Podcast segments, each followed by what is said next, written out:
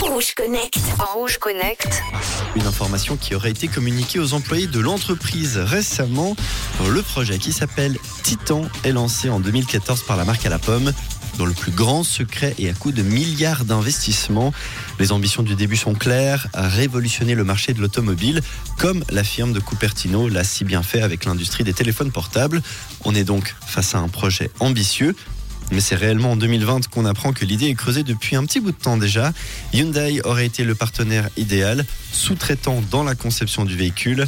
Mais voilà, Hyundai fait volte-face à la DER et le projet tombe à l'eau. C'est depuis ce moment précis que le projet perd de la vitesse. La raison un apparent manque d'implication dans les plus hautes sphères de l'entreprise. Apple mise sur des technologies de réalité augmentée et sur les intelligences artificielles également. L'IA est devenue ces dernières semaines le pôle de développement le plus important et au vu du retard d'Apple sur ses concurrents, eh il va falloir redoubler d'efforts pour proposer la révolution tant attendue en juin prochain à l'occasion de la WWDC, l'événement annuel phare de la marque à la pomme.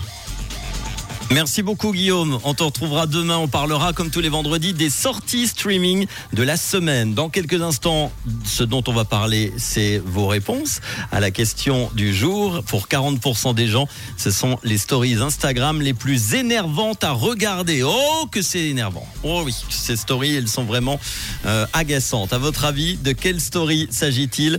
Bonne chance à vous pour découvrir la réponse 079 548 3000. Vos premières propositions après. Euh, Joya Marlene dans quelques instants. Et voici les Imagine Dragons sur Rouge.